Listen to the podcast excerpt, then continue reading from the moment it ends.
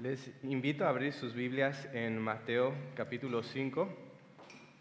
Y como saben, hemos estado a lo largo de este año haciendo un estudio del Evangelio de Mateo y en este momento nos encontramos en una sección de este Evangelio que se llama el Sermón del Monte.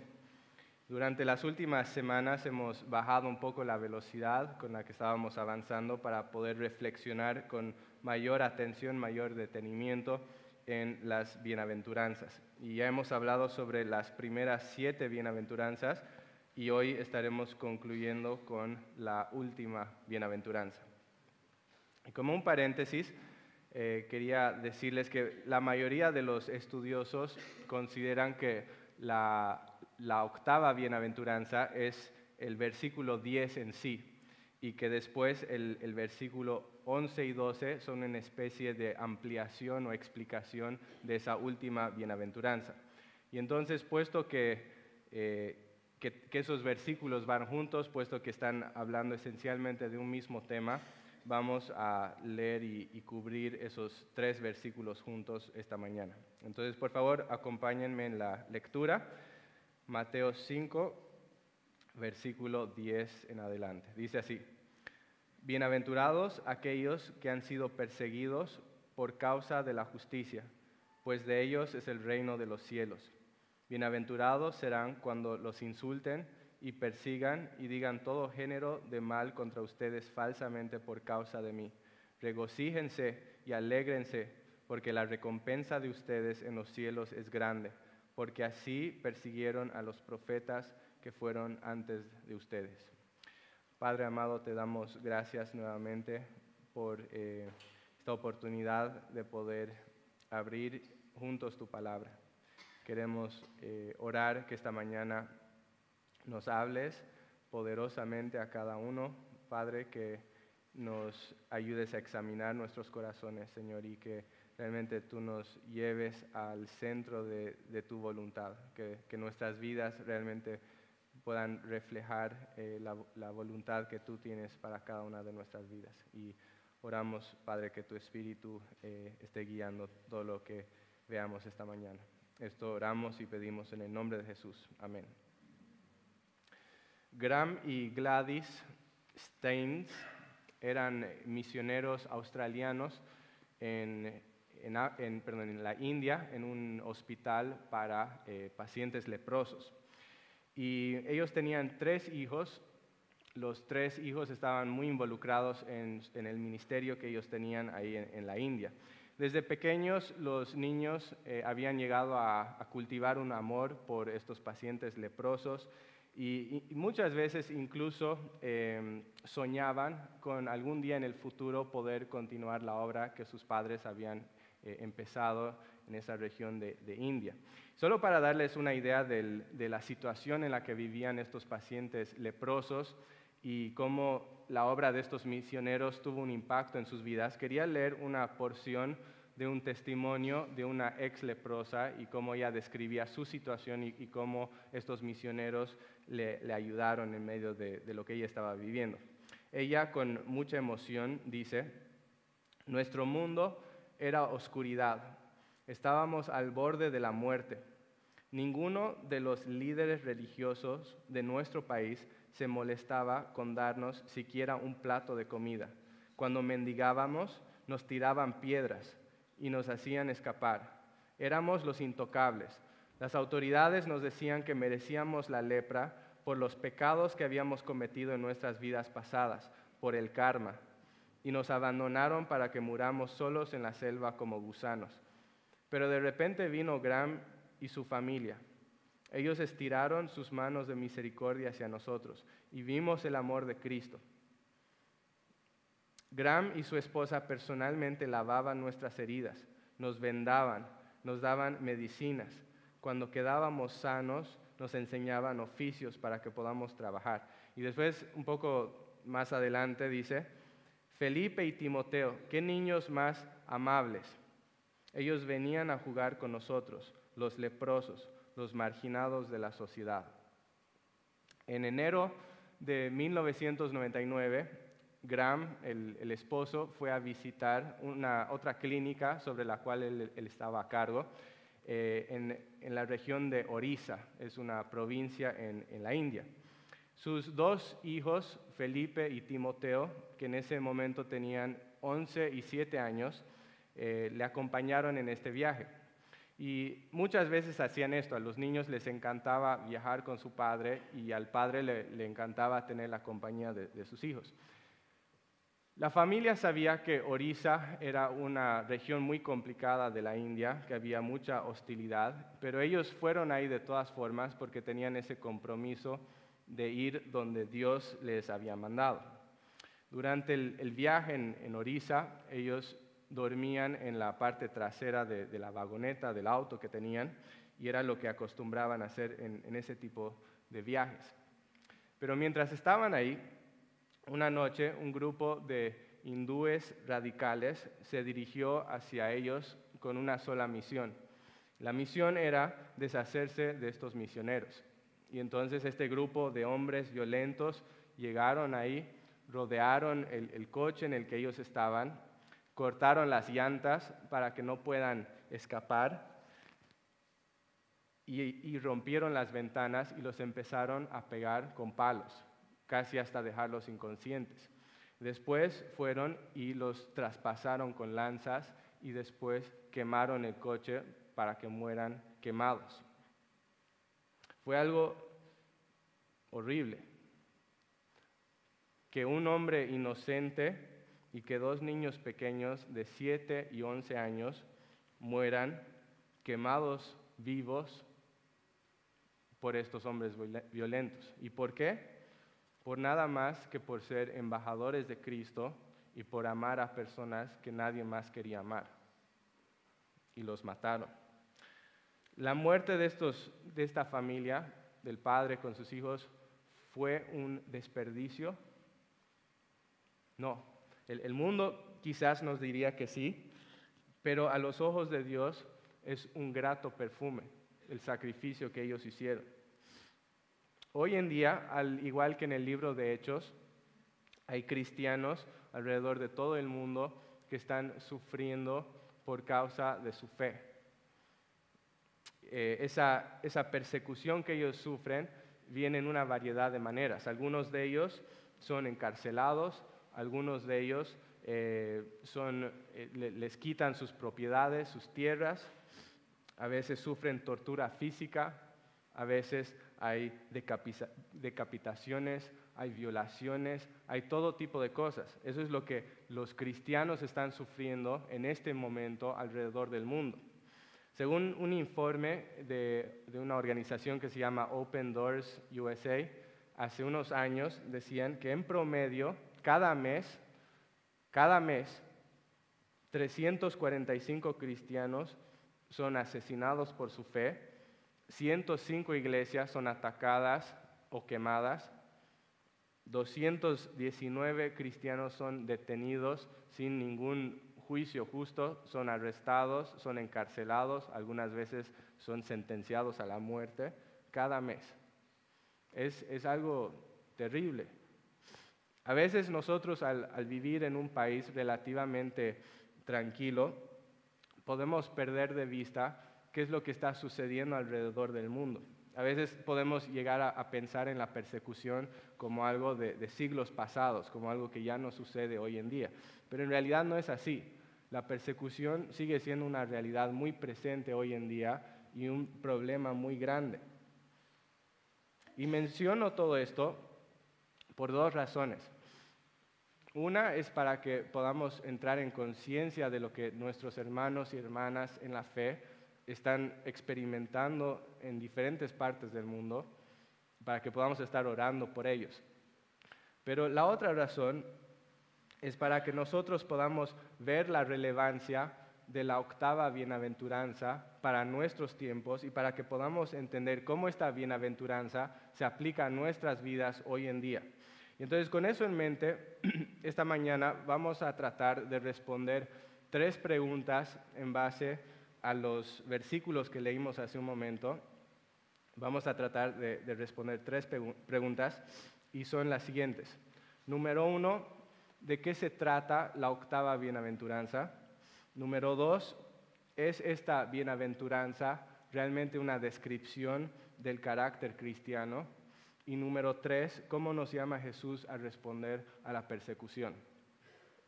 Entonces, comencemos con la primera pregunta y es, ¿de qué se trata la octava bienaventuranza? Y para responder esa pregunta, necesitamos tomar un poco de tiempo para responder, o perdón, para definir dos palabras claves que encontramos en el versículo 10. La primera es la palabra perseguidos y la segunda es la palabra justicia.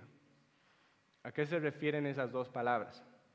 La palabra perseguidos es una traducción del griego dioko, que se refiere a la acción de buscar algo con ansias, se refiere a la acción de perseguir o de ir en pos de algo.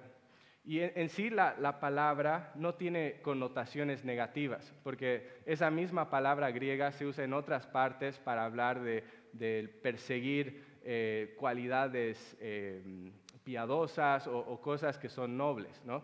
Pero muchas veces en el Nuevo Testamento esta palabra también se usa para referirse a la persecución violenta, donde el perseguidor va en pos de la persona perseguida para causarle daño.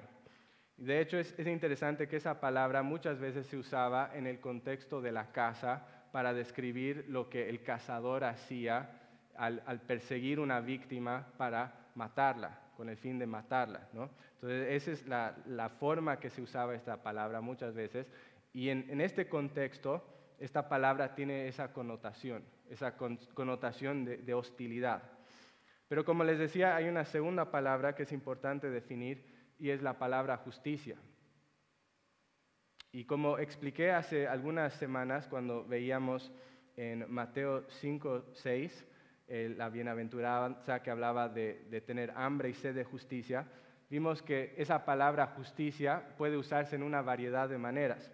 Sin embargo, cuando miramos específicamente el, el versículo 10, queda bastante claro por el contexto, por lo que se está diciendo, que se refiere a aquella justicia práctica por la cual buscamos vivir vidas que son agradables al Señor.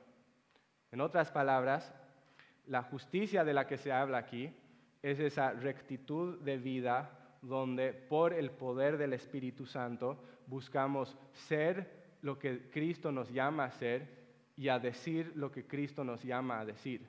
Eso es lo que, lo que se está describiendo aquí. Ese deseo de, de, ser lo que Cristo nos llama a ser, a decir lo que Cristo nos llama a decir, sin importar lo que cueste.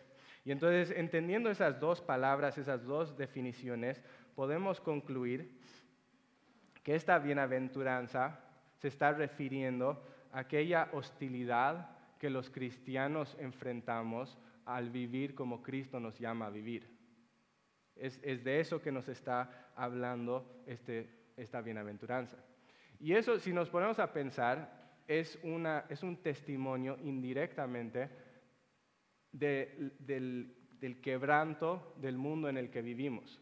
es un testimonio de cuán roto y cuán extraviado está este mundo. Porque si se ponen a pensar, en un mundo ideal, las personas que viven vidas rectas no deberían ser castigadas, deberían ser en todo caso premiadas. Pero al vivir en un, mundo malvado, un mundo hostil al Señor, muchas veces las personas son maltratadas por vivir vidas de rectitud. Y entonces es un testimonio de lo lejos que está este mundo de las intenciones y los planes del Señor.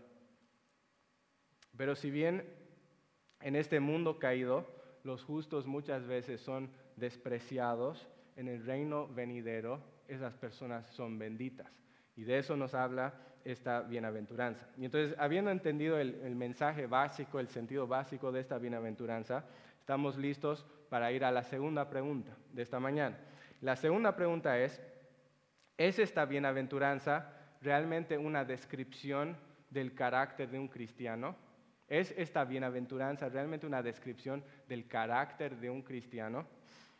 Y es una pregunta importante porque desde que hemos empezado a estudiar las bienaventuranzas, yo he tratado de ser muy intencional, creo que en cada prédica, de decir que las bienaventuranzas tienen el propósito de resaltar las cualidades de carácter que deberían marcar la vida de todo cristiano. ¿No es cierto? Y, hemos visto eso en cada bienaventuranza.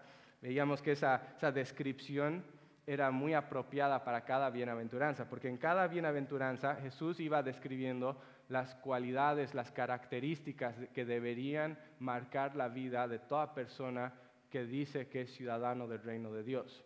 ¿No es cierto? Pero llegamos a esta octava bienaventuranza y pareciera haber como un pequeño cambio de enfoque o, un cambio en, la manera que se, se describen las cosas. Porque aquí en lugar de describir una acción o una cualidad del cristiano, está describiendo una acción que otras personas hacen sobre el cristiano. ¿no? Para que esto quede más claro, la persecución no es algo que el cristiano hace, la persecución es algo que otros hacen sobre el cristiano. Y entonces al ver que, que la octava bienaventuranza es un poco diferente que todas las demás, podría surgir la pregunta, si esta octava bienaventuranza realmente describe algún aspecto del carácter cristiano. Y aunque a primera vista pareciera que no describe el carácter de un cristiano, en realidad cuando nos, ponemos a reflexionar más profundamente, descubrimos que en realidad sí es una descripción del carácter cristiano indirectamente.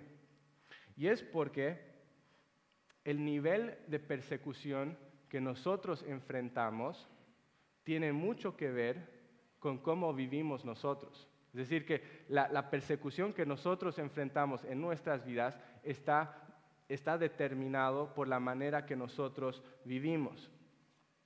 Muchas veces caemos en el error de asumir o de creer que la persecución es determinada completamente por el entorno en el que vivimos. Es decir, que pensamos que si viviéramos en un país de mucha persecución, como ser Corea del Norte o si, viviéramos en Somalia o Pakistán, como que en esos lugares los cristianos ineludiblemente, inevitablemente sufren persecución, pero que si estamos en un país más libre, más tranquilo, como ser Uruguay, entonces los cristianos están completamente extentos o libres de la persecución. Pero esa manera de ver las cosas no es completamente correcta. Quiero que por un momento imaginen a dos cristianos. Un cristiano vive en Corea del Norte, que en este momento es el país más hostil contra los cristianos. Un cristiano vive en Corea del Norte, el otro cristiano vive en Uruguay, un país que tiene relativa apertura o libertad para que los, cristianos practiquen su cristianismo. Vamos, a, vamos a imaginar que el cristiano allá en Corea del Norte vive una fe bastante discreta, una fe bastante oculta. Este hombre vive una vida relativamente recta en cuanto a sus propias decisiones, en cuanto a, cómo él vive, pero este, esta persona nunca hace nada para compartir su fe con nadie más, nunca saca su Biblia del closet para leerla o para compartir su fe con, con nadie más. Entonces es una fe bastante oculta. Y por otro lado, vamos a imaginar que el otro cristiano, el cristiano que vive aquí en Uruguay, vive una vida de entrega total por Cristo. Es un cristiano que no solamente busca honrar a Cristo con sus propias decisiones personales, sino que realmente siente una carga, un peso por el hecho de que la gente a su alrededor no conoce de Cristo. Y entonces en esa carga, ese peso que siente, él se esfuerza por compartir su fe donde sea que él esté. Y entonces cuando está en la facultad, está hablando a sus amigos de la facultad acerca de Cristo. Cuando va al trabajo, comparte acerca de Cristo. Cuando está con sus parientes, su prioridad es hablarles de Cristo. Cuando está en el bondi, quiere compartirle su fe al que está sentado a su lado. Donde sea que está, realmente tiene ese peso de vivir su vida cristiana, de, de que estas personas también puedan conocer de Cristo, porque siente ese peso por ellos. ¿Ok? Imaginen eso. De estos dos cristianos, ¿cuál es el que va a ser más propenso a sufrir persecución? ¿El que se encuentra en ese país hostil o el que se encuentra en el país supuestamente tranquilo. ¿Quién va a sufrir más persecución? ¿El que vive en Corea del Norte o el que vive en Uruguay? Aunque obviamente Corea del Norte es un país mucho más hostil contra los cristianismos, la realidad es que de estos dos cristianos imaginarios, el que va a sufrir más persecución es el uruguayo. ¿Y por qué? Porque la persecución no es determinada únicamente por el entorno en el que vivimos, sino por la manera en la que nosotros vivimos.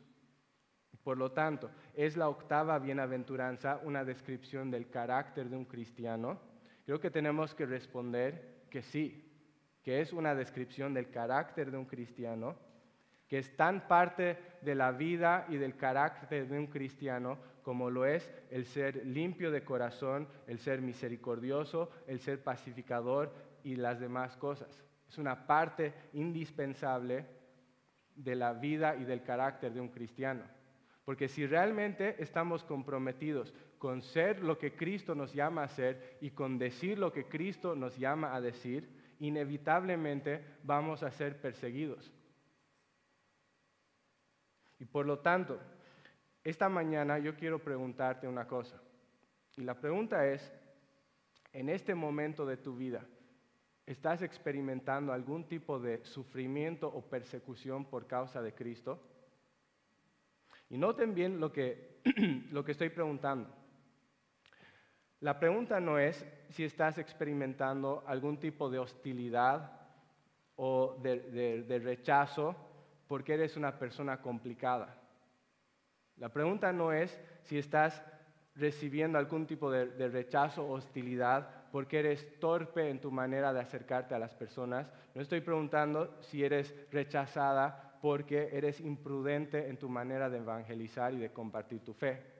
Esa no es la pregunta, porque sabemos que es posible experimentar rechazo por un montón de cosas que no tienen nada que ver con el Evangelio ni con el llamado de Cristo. La pregunta es específicamente si tú en este momento estás experimentando algún tipo de persecución o sufrimiento específicamente por causa de Cristo. Y no necesita necesariamente ser el mismo la misma persecución que se experimentaría en un país como Corea del Norte. Si se fijan en el versículo 11, Jesús mismo da a entender que habrán diferentes formas de persecución. Eh, la palabra persigan describe algo mucho más físico y violento.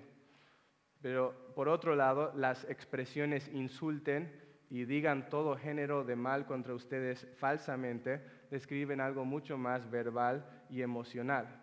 Son diferentes tipos de persecución, diferentes tipos de hostilidad, pero todos ellos son formas legítimas de experimentar aquella hostilidad o persecución que un cristiano sufre cuando está viviendo como Cristo le llama a vivir. Son, son formas legítimas de persecución por causa de Cristo. ¿Cuáles serían algunos ejemplos de persecución en nuestro contexto aquí en Uruguay? Podría ser, por ejemplo, las burlas y el rechazo que un adolescente experimenta en el liceo, porque por amor a Cristo no participa en, las fiestas y en las inmoralidades sexuales en las cuales participan todas las personas que, que están alrededor de él. Podría ser el ser pasados por altos en una promoción en el trabajo, porque rehusamos ser parte, ser cómplices de la actividad antiética del jefe. Podría ser el ser criticados y reprochados por nuestros familiares no cristianos, porque para ellos nuestro cristianismo es una pérdida de tiempo. Podría ser el ser rechazados y maltratados cuando tratamos de compartir nuestra fe con otra persona. ¿No les ha pasado nunca eso? Yo recuerdo una vez cuando tenía capaz 14 o 15 años, traté de compartir el Evangelio con un hombre que estaba sentado en un banco en el parque tomando un helado. Y me acerqué a él y le pregunté, ¿tienes unos minutos para hablar de Jesús? Y el hombre, que no estaba haciendo absolutamente nada, me dijo, no, ahora no tengo tiempo, estoy ocupado. ¿no? Y entonces yo le dije, bueno, entonces te puedo dar este folleto para que lo leas más tarde. Y me miró sumamente enojado y me dice, ¿qué te pasa? ¿No ves que estoy comiendo mi helado? ¿Por qué no me dejas en paz? Y me lo dijo en una forma como muy, muy fuerte. Y puede ser algo que, que digamos, parece insignificante, porque no me estaba causando ningún daño físico, no me estaba haciendo nada. Pero para un adolescente de 14 o 15 años, que era sumamente tímido, esas palabras fueron muy fuertes. Y puede ser que en Uruguay la persecución se vea como eso en algún sentido. Y el peligro es que aunque quizás no nos están llevando a la cárcel, aunque quizás no nos estén matando, puede ser que, nosotros, por temor a que nos hablen de esa manera, por temor a experimentar ese tipo de rechazo, empezamos a lentamente esconder nuestra luz debajo de una canasta en lugar de dejarla brillar, dejar que esté brillando en alto como debería estar. Por tanto, quiero preguntarte, ¿estás experimentando algún tipo de persecución o sufrimiento o molestia por causa de Cristo? En 2 Timoteo 3:12, Pablo dice, y en verdad todos los que quieren vivir piadosamente en Cristo Jesús serán perseguidos. Lo que es tremendo de ese versículo es que si se fijan, habla de la persecución como algo que el creyente fiel y piadoso inevitablemente experimentará. No está hablando solamente de los, los cristianos en Corea del Norte, no está hablando solo de los cristianos durante el tiempo de, no sé, de alguna persecución muy fuerte. Está hablando de los cristianos en general. Está diciendo que si eres fiel y piadoso, realmente vas a sufrir persecución de alguna manera. Y por lo tanto, si tú miras tu vida en este momento y en tu vida no hay absolutamente ningún tipo de rechazo, no hay ninguna, ningún tipo de hostilidad, si tu cristianismo es enteramente cómodo, si tu cristianismo es enteramente libre de problemas, no hay ninguna oposición a tu vida, algo que necesitas preguntarte es, ¿por qué? ¿Por qué? ¿A qué se debe que mi vida sea tan tranquila? ¿No será que, de alguna forma yo no estoy viviendo esa vida piadosa que Cristo me llama a vivir? ¿No será que de alguna manera yo estoy huyendo de mi responsabilidad de ser lo que Cristo me llama a ser y de decir lo que Cristo me llama a decir? ¿No será que yo estoy viviendo más para agradar a los hombres de lo que estoy viviendo para agradar a mi Señor? Son preguntas muy importantes, porque la Biblia da a entender que si realmente estamos viviendo como Cristo nos llama a vivir, habrá persecución de algún tipo. Porque como decíamos hace un momento, la persecución no es determinada solamente por el ambiente en el que vivimos, sino que también es determinada por la manera en la que nosotros vivimos. Pero si estamos sufriendo persecución porque estamos viviendo como Cristo nos llama a vivir, la pregunta es, ¿Cómo nos llama Jesús a responder esa persecución? Y esa es la, tercera pregunta que vamos a responder esta mañana después de que tome un poco de agua.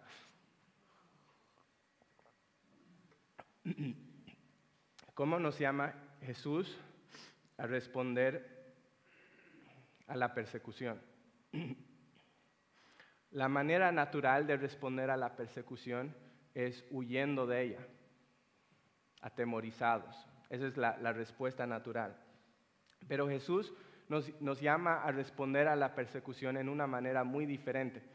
Y lo que es realmente fascinante de este pasaje es que no solamente nos llama a enfrentar la persecución con valentía y coraje, como quizás podríamos imaginar, sino que nos lleva un paso más allá.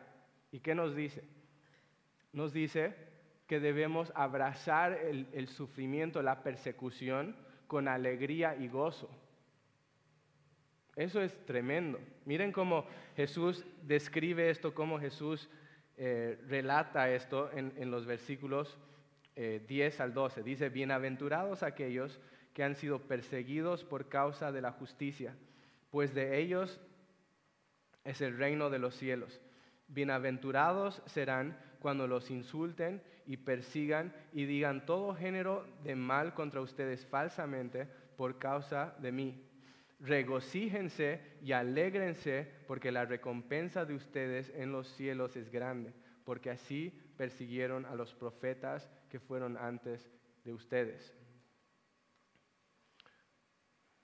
¿Vieron eso?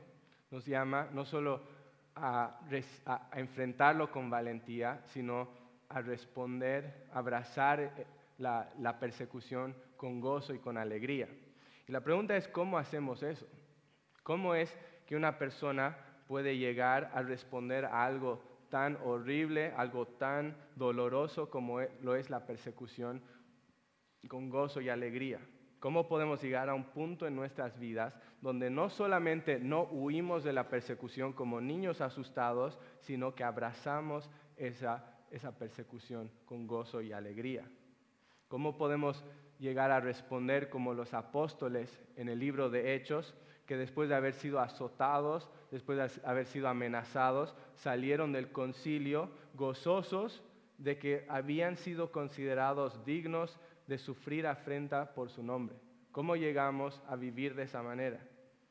Lo que tenemos que entender es que será imposible que nosotros respondamos de esa manera mientras no entendamos y realmente creamos, como explica este pasaje, que hay una gran bendición para los que sufren persecución por causa de Cristo y hasta que no anhelemos esa bendición más de lo que anhelamos las comodidades temporales de esta tierra.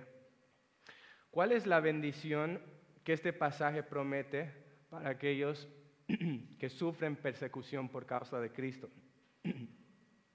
En esencia, este pasaje, perdón, en esencia este pasaje describe dos bendiciones para los que padecen persecución por causa de Cristo.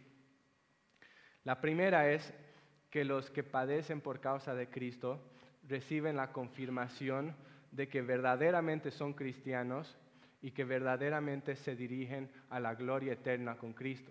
Esa es la primera bendición. Como pueden ver en el versículo 10, nos dice, de ellos, es decir, de los que sufren persecución, es el reino de los cielos, es decir, que les pertenece. Y como indica el versículo 12, ellos son como los profetas verdaderos que vinieron antes, los profetas que verdaderamente eran siervos del Señor. Hay un sentido muy real en el que tu amor por algo es determinado por cuánto estás dispuesto a sufrir por él. Tu amor por algo es determinado por cuánto estás dispuesto a sufrir por él. Si tú nunca estás dispuesto a incomodarte ni siquiera un poco por causa de Cristo, ¿qué te dice eso acerca de la calidad de tu fe? ¿Qué te dice eso acerca de la calidad de tu amor por el Señor? Si no estás dispuesto a incomodarte por Cristo, ¿cómo sabes que realmente amas a Cristo de corazón? ¿Cómo sabes que no lo estás siguiendo simplemente por conveniencia? Es realmente dudoso nuestro amor cuando no estamos dispuestos a sufrir ni siquiera un poco por causa de Cristo. Pero cuando nosotros vemos en nuestras vidas una disposición a seguir a Cristo donde sea que Él nos lleve, aun si eso implica peligro, aun si eso implica rechazo, aun si eso implica hostilidad, entonces es una muy buena confirmación de que verdaderamente amamos a Cristo con un amor genuino de que verdaderamente somos salvos y que verdaderamente vamos rumbo a la gloria eterna. Entonces es una muy buena confirmación.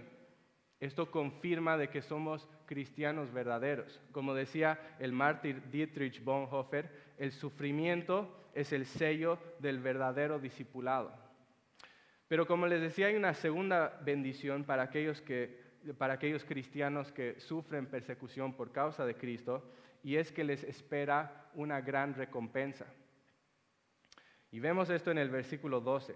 Jesús les dice a los discípulos perseguidos, regocíjense y alégrense porque la recompensa de ustedes en los cielos es grande.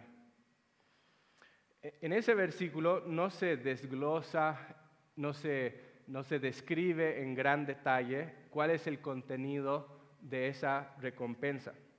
Pero esa promesa es más que suficiente para alentarnos a sufrir o a, soportar la persecución, porque como muy bien explica Artie France, esta promesa es un reconocimiento de que el bien que nos espera a los cristianos perseguidos es muchísimo mayor que el mal que podamos experimentar ahora. Por tanto, esa, esa promesa de una recompensa debería alentarnos a soportar la persecución con gozo. Pero además de esas dos, eh, eh, esos dos beneficios o, bendiciones espirituales que nosotros eh, recibimos al, al soportar la persecución por causa de Cristo, también es cierto que nuestra disposición a sufrir y a padecer persecución por causa de Cristo es una de las herramientas más poderosas que tenemos para testificar acerca del infinito valor de Cristo a un mundo perdido, a un mundo que no cree en Cristo. ¿Cuál es el mensaje que yo le transmito al mundo cuando estoy dispuesto a incomodarme por causa de Cristo, a sufrir por causa de Cristo o incluso a morir por causa de Cristo? ¿Qué es lo que estoy transmitiendo al mundo con eso? Lo que estoy transmitiendo con eso es que Cristo vale la pena, que Cristo vale la pena, que Cristo es más precioso que mis sueños, es más precioso que mi comodidad, es más precioso que mi vida y que vale la pena sacrificar absolutamente todo por Él, porque Él es precioso, porque Él vale la pena. Tertuliano, eh, uno de los líderes de la iglesia en el siglo II, decía que la sangre de los mártires es la semilla de la iglesia. Que la sangre de los mártires es la semilla de la iglesia. Y lo que Tertuliano estaba queriendo decir con esa frase, con esa afirmación, es que el sacrificio voluntario de los mártires lleva a la conversión de otras personas. Y eso es algo que se ha visto una y otra vez a lo largo de la historia. Uno de mis libros favoritos que se llama El mártir de las catacumbas. Cuenta la historia de un soldado romano que se convierte en cristiano. Y, es, realmente es una historia preciosa, les recomiendo leerla si no, no la han leído todavía. Pero, ¿sabes qué es lo que Dios usó en la vida de este soldado para que él llegue a ver su necesidad de Cristo? Lo que Dios usó en la vida de este soldado romano era el testimonio de los mártires que voluntariamente daban sus vidas por Cristo.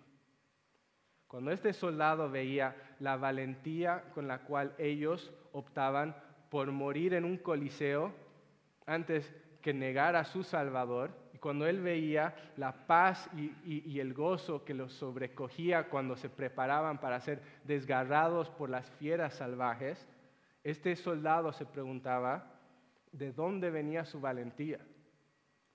Se preguntaba de dónde venía su paz, de dónde venía su gozo. Esta era una paz y un gozo que él no conocía. Él necesitaba tener lo que estos cristianos tenían. Aunque ellos estaban muriendo en un coliseo, él los envidiaba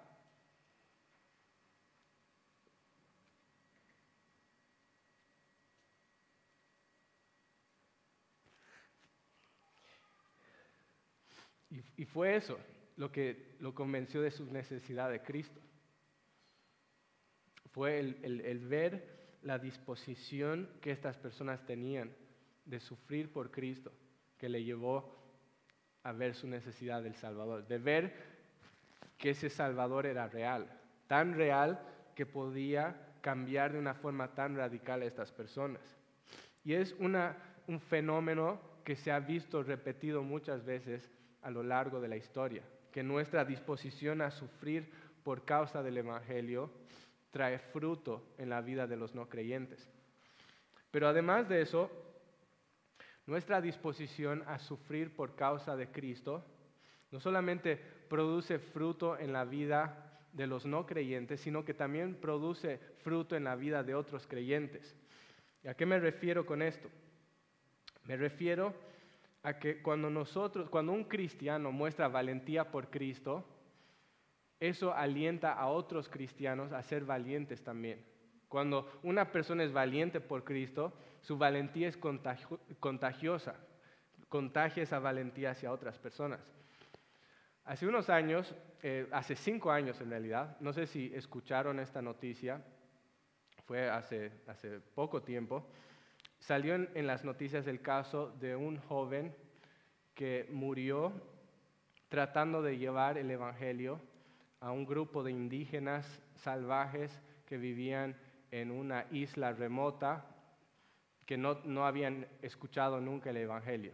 Era, era una isla completamente separada, excluida, que no, no, había tenido ningún contacto con el Evangelio. Este muchacho entendía que si estas personas morían en, el estado en el que estaban, sin Cristo, iban a perecer eternamente en el infierno por sus pecados. Él entendía eso, entendía el, peso de la situación en la que estos hombres y mujeres indígenas se encontraban. Él también entendía que hubo un Salvador que vino a esta tierra, que murió en una cruz, que dio su vida para traer salvación a estos hombres indígenas que nunca habían escuchado el Evangelio. Él sabía que si estos hombres se arrepentían de su, pecado, si creían en ese Salvador, serían salvos. Y entonces él, entendía que su única esperanza era Cristo. Y entonces, ¿qué hizo este, este muchacho? Él decía, necesito ir a estas personas que nunca han escuchado el Evangelio. Ahora, las autoridades de ese país habían prohibido que las personas visiten esa isla, porque esa isla, como les decía, era conocida por, por ser excluida y los, los habitantes de ese lugar eran conocidos por ser muy violentos, habían matado a otras personas en el pasado. Entonces, Puesto que era un lugar tan violento, las autoridades prohibían que las personas se acerquen ahí. Pero a pesar de, las advertencias, a pesar de los peligros, este muchacho, movido por amor, movido por el hecho de que estas personas necesitaban conocer a Cristo, visitó, visitó esta isla, porque buscaba de alguna manera compartirles del Evangelio. Lamentablemente, Tan pronto como él llegó a esa isla, fue traspasado sin misericordia por las lanzas de los indígenas que vivían ahí y murió. En los días que siguieron, las personas empezaron a salir a criticar a este joven. Decían que había sido impulsivo, decían que había sido necio, que había muerto una muerte innecesaria y decían muchas cosas, pero yo, yo debo confesarles que cuando yo escuché esa historia, produjo una reacción muy diferente en mí. Porque si bien nosotros podemos sentarnos en la comodidad de nuestros sofás a discutir si lo que este joven hizo era lo correcto, si, si tomó la estrategia correcta, si bien nosotros podemos discutir eso, la realidad es que por lo menos él estaba dispuesto a hacer algo para que estas personas escuchen el Evangelio. Y por lo tanto, cuando yo escuché esta historia, en lugar de llevarme a, la crítica hacia él, lo que me, me llevó es a la admiración. Me admiró. Porque en primer lugar, me confrontó profundamente. Lo más profundo de mi ser me confrontó. Porque yo decía, realmente hay tantas veces donde yo no veo ese tipo de compromiso o ese tipo, esa disposición a sufrir por causa del Evangelio como la que se vio en ese muchacho. Pero además de confrontarme, en segundo lugar, me inspiró.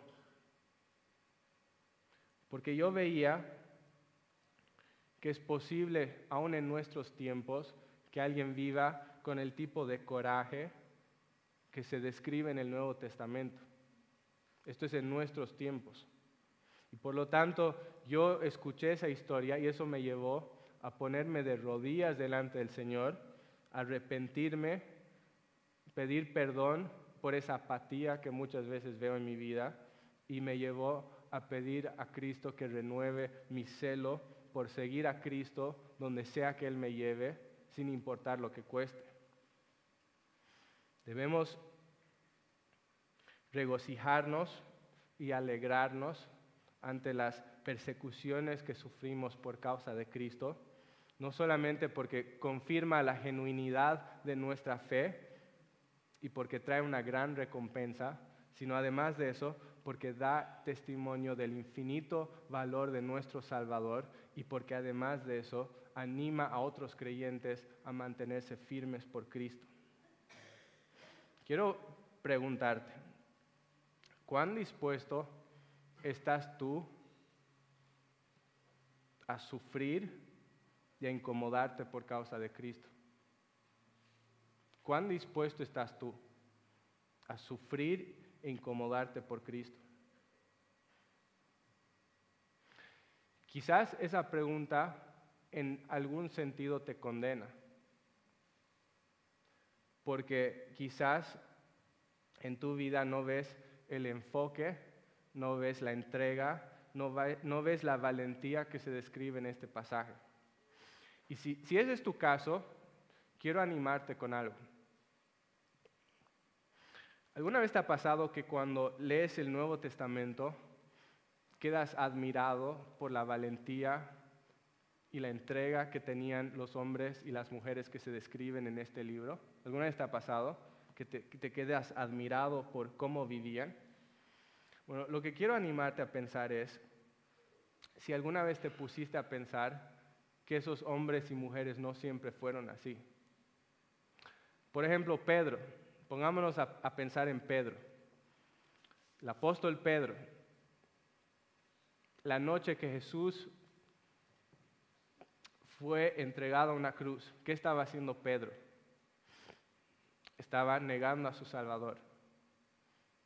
Pedro fue un cobarde. En el momento donde más debería haber estado al lado de Jesús, Pedro escapó, negó que conocía a Cristo, fue un cobarde. Entonces, la pregunta es, ¿qué sucedió para que Pedro pase de ser el hombre cobarde, del cual leemos al final de los evangelios, a ser ese hombre lleno de coraje, que hablaba con denuedo, que incluso estuvo dispuesto a ser crucificado por Cristo, cabeza abajo, porque no se sentía digno de morir de la misma forma que su Salvador. ¿Qué hace que un hombre cobarde llegue a ser un hombre lleno de coraje, un hombre valiente como vemos en la vida de, Pedro. El cambio no se debía a que Pedro había descubierto la técnica para ser un hombre lleno de coraje. No se trata de eso. El cambio se debía a que, como dice Hechos 4:13, Pedro había estado con Jesús. Ese es el punto. Pedro había llegado a ver el infinito valor de su Salvador. Y cuando vio eso, podía entregar todo porque valía la pena. Pedro pudo hacer esto porque había estado con Jesús. Y esa es la clave para que esta bienaventuranza o para que cualquier otra bienaventuranza llegue a ser una realidad en nuestras vidas.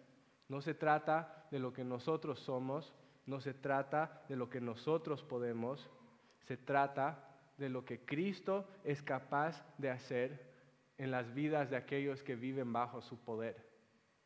De eso se trata. Sin Cristo estamos perdidos, pero en Cristo hay perdón para el que fracasa y hay poder y fortaleza para aquel que no tiene fuerzas.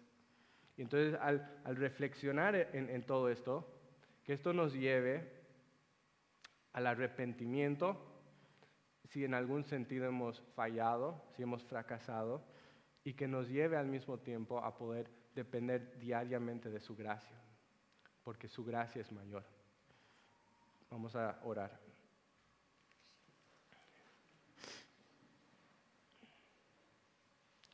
Te, invito a pasar unos momentos orando en el silencio de tu corazón y preguntando a tu Señor, ¿qué es lo que quieres que haga en respuesta a tu palabra esta mañana?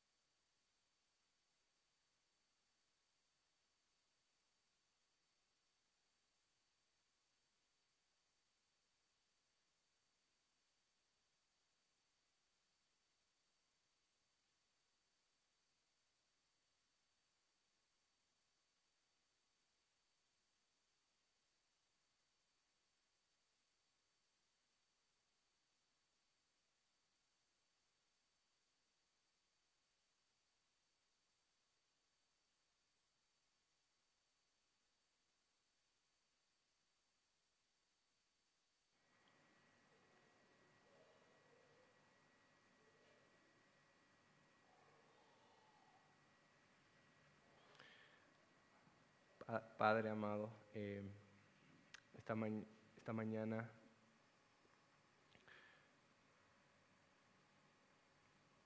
venimos reconociendo nuestra inmensa necesidad de ti.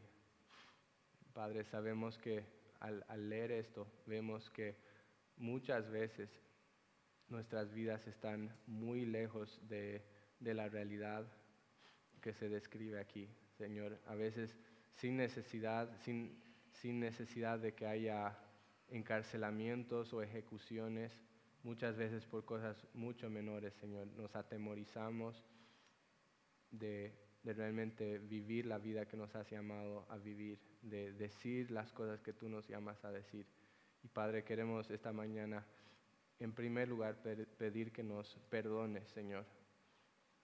Que nos perdones por por haber fallado en, realmente vivir esa vida de entrega total por ti.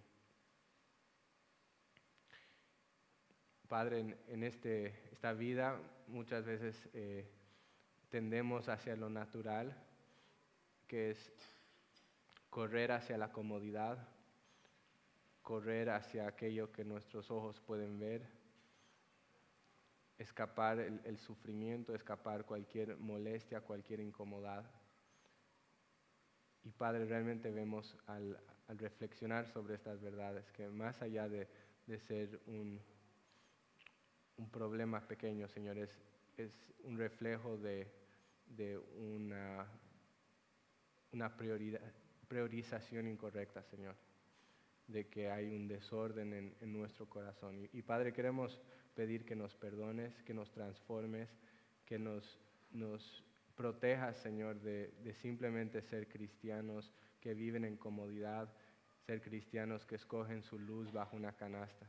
Eh, que, nos des el coraje para vivir la vida que nos has llamado a vivir, Señor. Que nuestro amor por ti sea sobre todas las cosas, Señor. Que nuestro amor por las personas nos lleve a, cruzar fronteras, cruzar barreras, Señor, no pensando en, en, cómo nos afecta, sino realmente pensando en tu gloria y en el bien de las personas. Y Padre, pedimos que nos llenes de ese, ese denuedo, de ese coraje que necesitamos. Y, Padre, reconocemos que, como veíamos al final, eh, lo que realmente necesitamos es, es a Cristo mismo. Señor, nosotros no podemos cambiarnos a nosotros mismos, somos débiles, somos, somos eh, cobardes muchas veces, Señor. Lo que necesitamos es tu mismo poder, ese mismo poder que resucitó a Cristo de los muertos. Señor, que ese, ese poder nos lleve a, vivir como nos has llamado a vivir. Entonces, Padre, clamamos a ti, pedimos que, que nos transformes, que nos cambies y que realmente eh, seas tú, Señor, el que tome control completo de nuestras vidas. Y todo esto oramos, pedimos en el nombre de Jesús. Amén.